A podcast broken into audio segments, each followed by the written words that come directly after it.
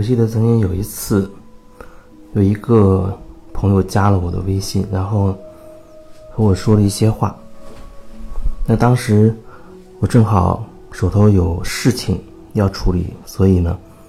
就没有及时回复。那等到我大概隔了很久，差不多就是他上午发问题，我晚上回复的时候，我发现他已经把我给删掉了。那个感觉就好像是他等的时间太久了，哎，他觉得好像不想再等了，然后就删掉了。当然也有可能不是我这样理解的，但是我确实遇到过那种。情况就是，他很不耐烦，他会对我回复的内容有要求，好像他冥冥当中，他期待一种答案，期待一个结果。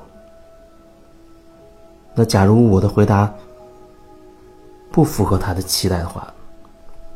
那么他就会不满意，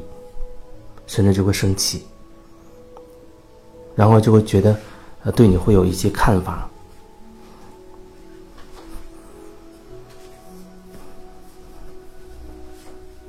也许你身边也有这样类型的人，这样的朋友，就是他会对你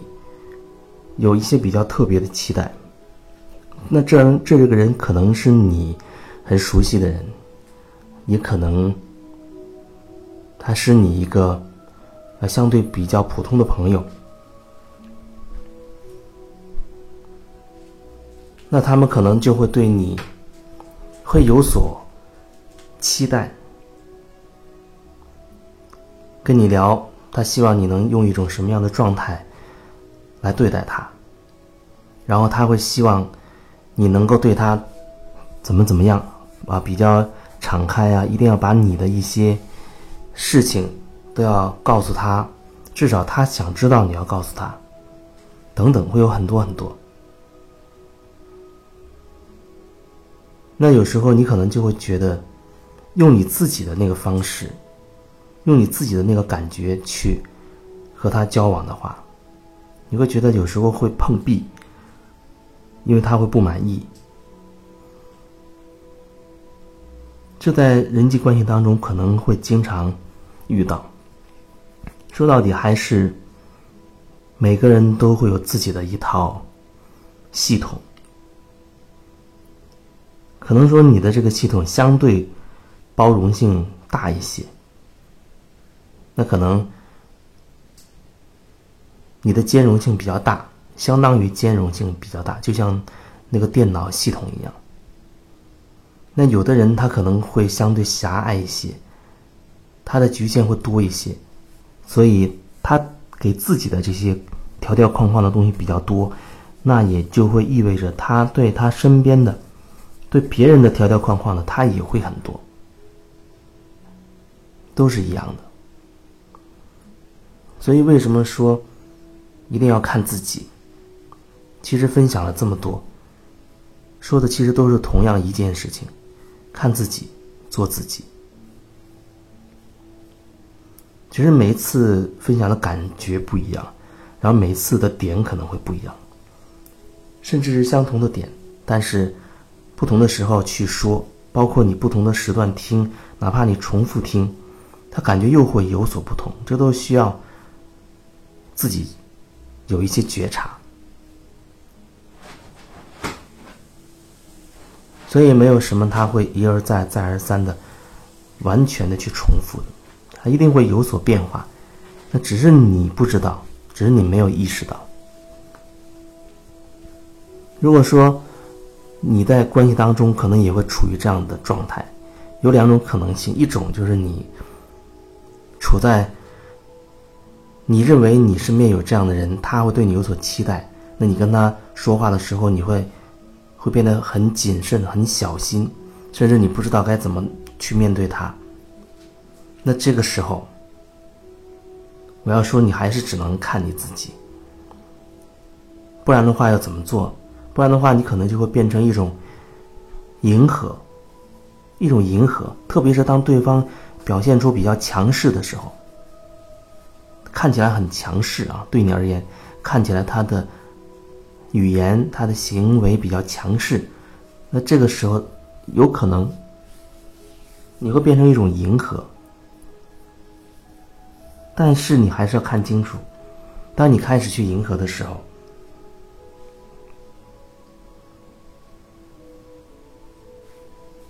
就是在你迎合的这个过程当中，至少你是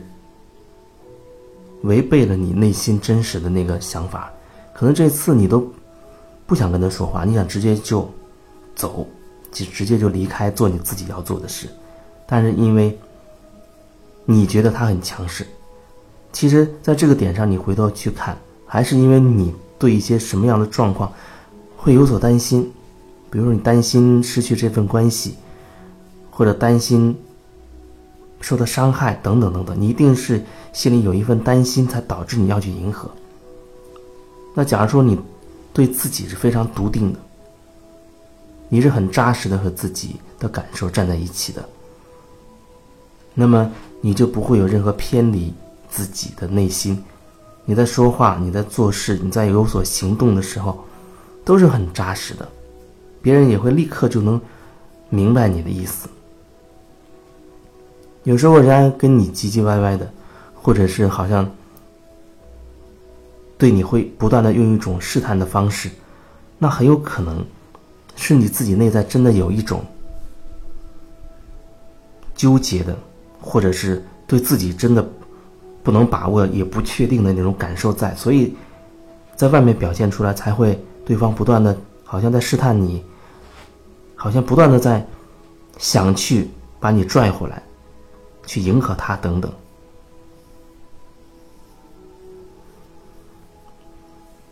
所以面对这样的状况，你还是只能看清楚自己，看清楚自己，你到底那个框架是什么？你到底担心的是什么？你为什么？面对他的时候，你就不能做自己了。那个更深层的那个原因到底是什么？这是需要你去好好的感受的。还有一种状况，正好反过来，你是那个角色，你会觉得，那么站在你这个角色里，你可能会觉得别人有点不可理喻，你可能想跟对方。表达的时候，你希望对方给你一个什么样的回应？可是你觉觉得对方好像他不满足你这个要求，他好像是在不断的忽视你，然后你因此就觉得自己好像受伤了，被冷落了，不被关注了，然后可能你就会有情绪，这就好像是什么？就像。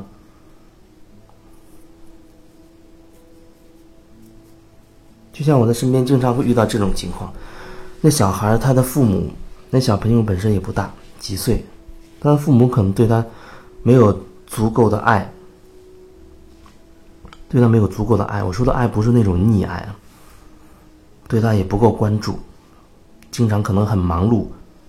那么小孩呢是被长辈带，那长辈又很疼爱他，饭来张口，衣来张伸手。身上哪儿痒了、痒了，或者哪儿有问题，他都有长辈去主动性的帮你去做。一有哭闹，马上就会出现去哄。摔倒了，立刻就扶起来，等等。然后就会发现这个小孩他就有一个特点。我很很久就观察他很多次，发现当他一个人在玩的时候。他不会哭闹，哪怕不小心跌倒了，他也没事儿的一样就起来了，甚至自己还嘴里还会哼着歌之类的。可是，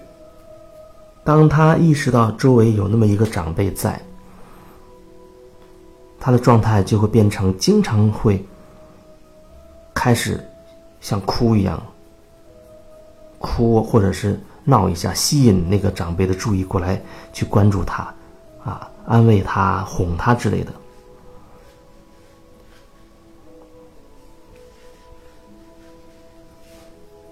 所以，有的时候，一个人在很小的时候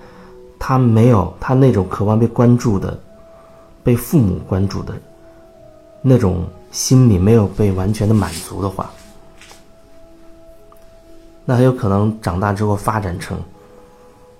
他依然到处在寻求关注，他会觉得生活没有安全感。他的亲密关系当中也是非常渴望对方关注他，也许体现出他很依赖，很依赖对方。那很有可能，那个依赖就会变成一种，就像缠住别人不放的感觉，有点像把对方就像紧紧的掐住脖子这种那种感觉，就是他会变得比较极端，看起来我对你很好啊，所以你必须也要这样对我好，我都对你这么好了。你为什么还这样对我？那面对这样的类型，如果你正好也是这种情况，那要怎么办？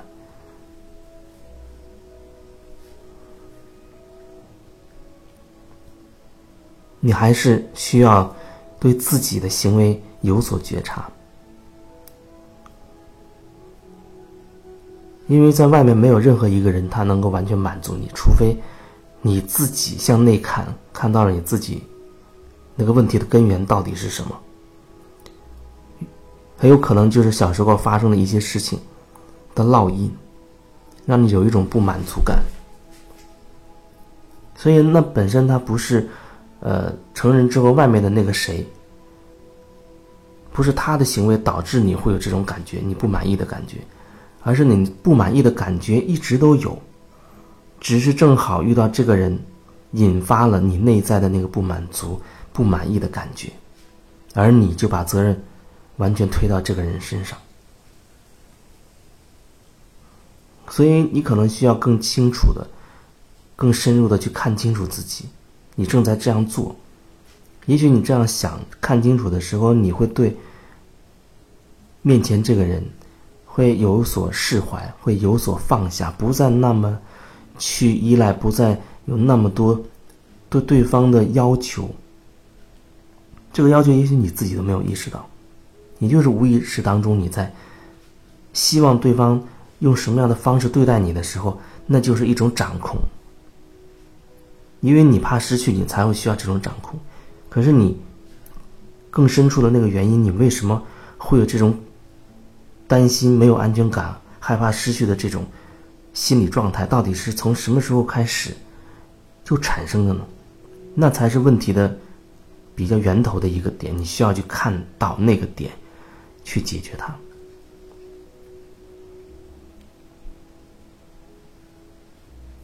有的时候有人会说：“那好像我没有那个力量去解决它，或者他觉得以自己目前的状态，好像看不清楚自己心里的状态到底是什么情况。”是每个人可能都需要有这个阶段，一般来说都会有这个阶段。你若看不清楚自己，除非那个人他真的生生世世不断的去看自己，你也可以把它叫做修行。那么在这一世，他可能不需要外界的谁给他很大的帮助，他就能自己就可以了悟，他就可以自己就可以了悟一切真相。真理，但是往往绝大多数、绝大多数人他不具备这个条件，所以你不要以为好像你是那个特例，没有。绝大多数情况下，我们还是需要借助外面的力量，虽然说那力量也是我们自己的，但是我们还会借助外面那个人的力量，协助我们找回自己的力量，拿回自己的力量。力量本来就在，只是会有一个。别人来帮助我们看见，看见是自己困住了自己，自己把自己给限制住了。然后你会不断的一点点拿回自己的力量，你会越来越有力量。也许到人生下一个阶段，想更深入的去凝聚回自己的力量的时候，也许你又会遇到一些困惑，又会需要通过外界的某一个人，你有感觉的人去协助你过这一关。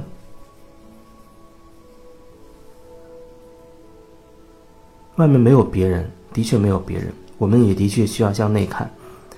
换一个角度来说，外面那些人也都是自己。我们看见的，都是自己的一个部分。所以你不要觉得好像说，哦，我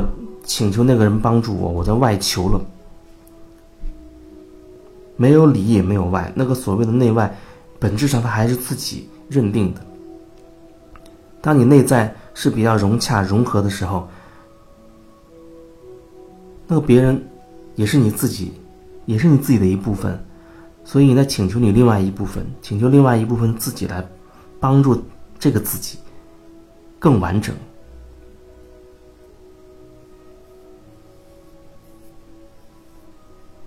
所以，所谓的一些疗愈师，像我这样的角色，他就会起到这样的作用。当然。我也有需要疗愈的地方，一些可能以我自己目前的力量，我可以看到，可以不断的去突破。那有的时候还会有自己的一些盲点，自己意识不到的地方，那依然需要借助外面的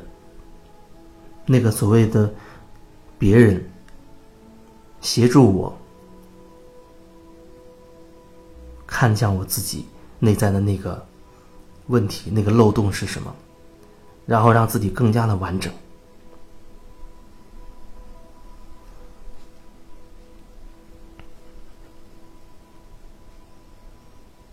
所以有时候有人他在一直在纠结，我纠结，就像我之前也认识一个朋友，他有一种心理，他会觉得，哎，你既然修的这么好了，为什么？有的你说有很多人，他说自己，他也没有直接说自己修为很好吧，只是可能他上了很多开了很多课课程，那他就会觉得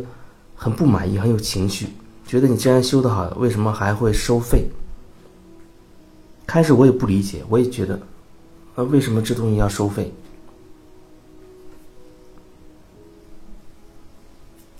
这里面有好多好多情况。有的时候，因为钱这东西在这个体系里，在这个系统里是每几乎所有人他认为最重要的东西。那当一个人他可以愿意放下自己最重要的东西，去追求真理的时候，去做回自己的时候，那个时候表示他真的有一个强大的愿心。不是说钱一定是需要钱，绝大多数情况之下，很多人包括我自己。也通过各种各样的形式，有意无意的在协助别人，当然那也是在帮助自己了。那有的时候会有这样钱的回报，因为大家把钱看得很重，所以才会说让你付出多少钱，然后去上课怎么怎么样。那假如说那个人他真的对钱已经非常通透了，可能这仅仅是一个比方，因为那种人。非常的罕见，只能说非常非常的少。如果说你真的觉得在你生命当中钱不是最重要的，你愿意付出另外一个你认为生命中最重要的东西，去让这个能能量流动，啊，让自作为自己，让自己不断的更加的拓展更完整，那当然也可以了。就像我说，曾经有那样一个人。他也去拜师，他非常认可一个老师，不远千里去拜。可是那个人收费非常的高啊，收费非常的高。他在路上捡到了一片非常神奇的，或者说他认为那个叶子很神奇，他特别喜欢、特别喜欢的一个一片叶子。然后他就如获至宝，拿着这片叶子去找那个老师。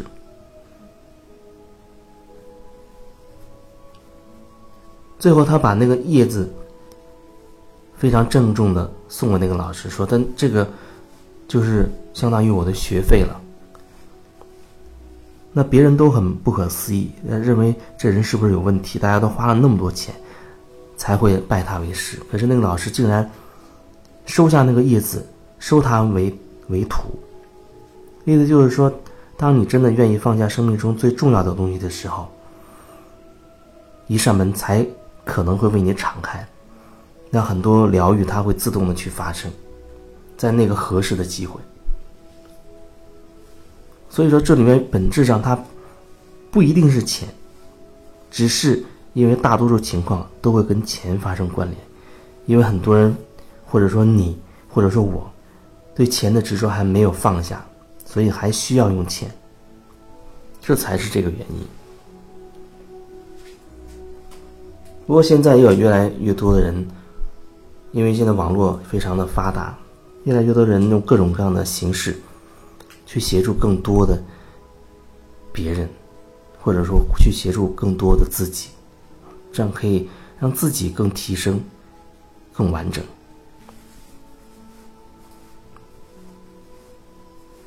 所以，当你觉得有感觉的时候，我觉得就不要让它停留在一种感觉上，你就要开始让它变成一种行动，啊，去上课也好，或者去，嗯，找一些你认为有感觉的书看也好，或者找一些你有感觉的人去。去聊也好，做个案也好，不管用什么方式，只要你一旦有感觉，就立刻去行动。因为现在这个世界一切变化太快，显化的也非常的快，抓住所有的可能性，只要有感觉就去行动。